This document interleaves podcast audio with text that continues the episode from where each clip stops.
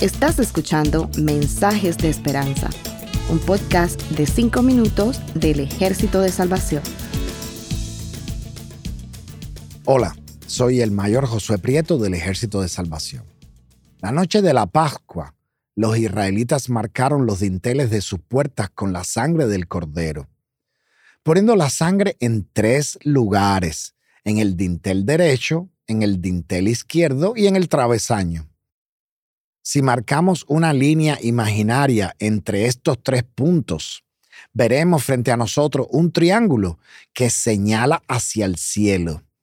Esta señal es del hombre desde la tierra mirando hacia Dios que está en el cielo el pueblo de Israel celebraba la fiesta de Pascua en recordatorio de la salida de la esclavitud de Egipto.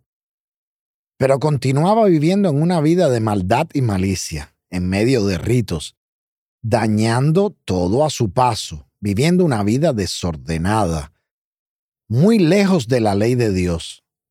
Pero tanto a ellos como a nosotros se nos ha dado una nueva oportunidad a través de la Pascua del Mesías. En la primera Pascua la sangre del Cordero apareció en los dinteles de sus puertas, pero miles de años después, en la Pascua del Mesías, la sangre apareció en los maderos de la cruz, en su mano derecha y en su mano izquierda y en sus pies. Si nos conectamos estos tres puntos, veremos que formamos un triángulo pero ahora está señalando hacia abajo. El sacrificio de esta Pascua no va del hombre hacia Dios, sino que viene de Dios hacia el hombre.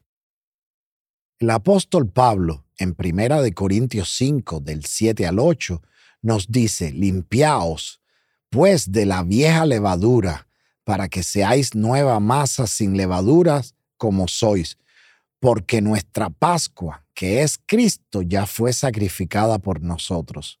Así que celebremos la fiesta no con la vieja levadura, ni con la levadura de malicia y de maldad, sino con panes sin levadura, de sinceridad y de verdad.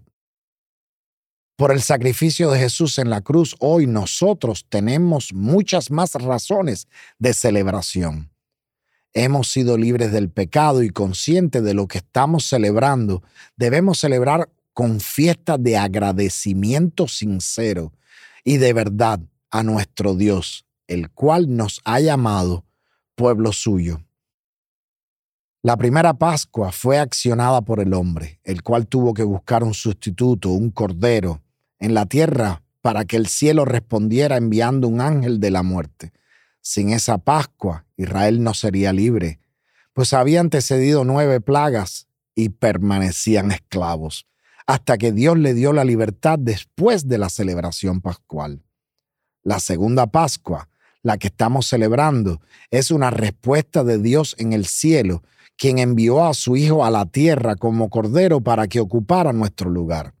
Esta temporada celebremosla honrando a aquel que nos ha hecho libres recordemos que solo por Él tenemos entrada al reino celestial.